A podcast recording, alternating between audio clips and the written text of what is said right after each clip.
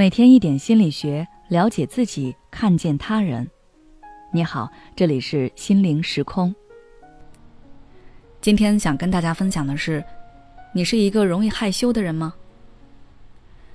生活中不少人都有这样的情况：害怕和陌生人讲话，被迫与陌生人接触时，很容易紧张、脸红，不敢直视对方的眼睛。在社交场合，从来都是扮演配角。能不发言就尽量不发言，即使发言也是轻声细语，一副唯唯诺诺的样子。他们自嘲自己是死宅，面子薄，很害羞。害羞是一种怎样的心理呢？害羞是一种常见的情感反应，通常会有这样的表现：在社交场合中感到紧张、不自在或不自信。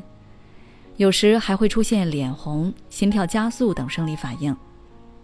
害羞的人常常害怕被别人评价，担心自己的言行会引起他人的注意，所以就会倾向于避免与陌生人交流，回避在公共场合中表达自己。一个害羞的人可能会有这样的特质，可能会与多种因素有关。一方面可能是本身的个性特点。一些人天生就更容易害羞。另一方面，也可能是社会环境和教育经历影响的结果。比如，在童年时期，受到过度保护或者批评的孩子，更容易培养出害羞的性格。同时，负面的社会评价、羞辱或尴尬经历，也可能会加剧害羞情绪的产生。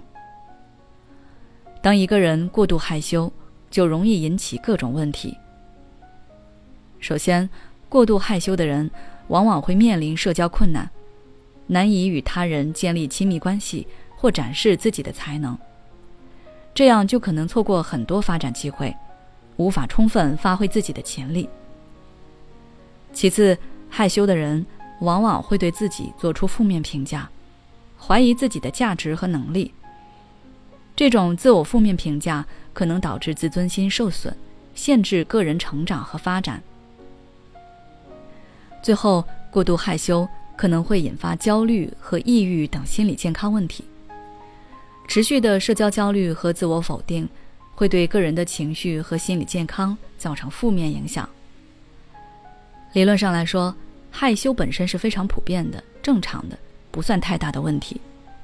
但如果你深受害羞情绪的影响，为此很苦恼，那么你需要尽快找到一些方法来调整改变。这里我给你几个建议。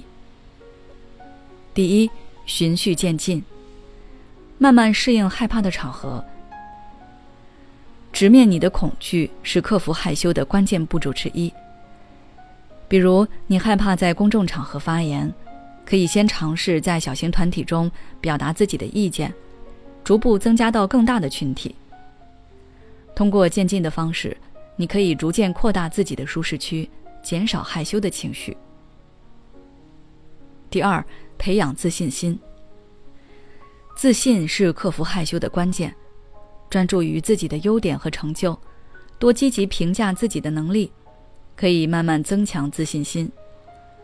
另外，发展自己的兴趣爱好，或者是追求个人目标，都有助于提升你的自信心。比如，你担心和陌生人没话聊太尴尬，不想社交。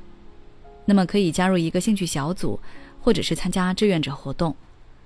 你们有共同兴趣，想找到可聊的话题会比较容易。在这样的环境中，你会更加的自信和舒适。第三，寻求朋友、家人或专业心理咨询师的支持是非常重要的。他们可以给予你鼓励、理解和支持，帮助你度过困难的时刻。同时，向他们寻求反馈和建议，可以帮助你发现自己的优点和改进的方向。第四，学习一些社交和沟通技巧，可以帮助你在社交场合中更自信地表达自己。比如，你可以学习积极倾听的技巧，适当的保持眼神接触，尽量提一些开放式问题，这样你可以建立更有意义的对话。别人也会对你产生很好的印象。如果你想知道有什么好的社交方法，可以微信关注我们的公众号“心灵时空”，后台回复关键词“社交技巧”就可以了。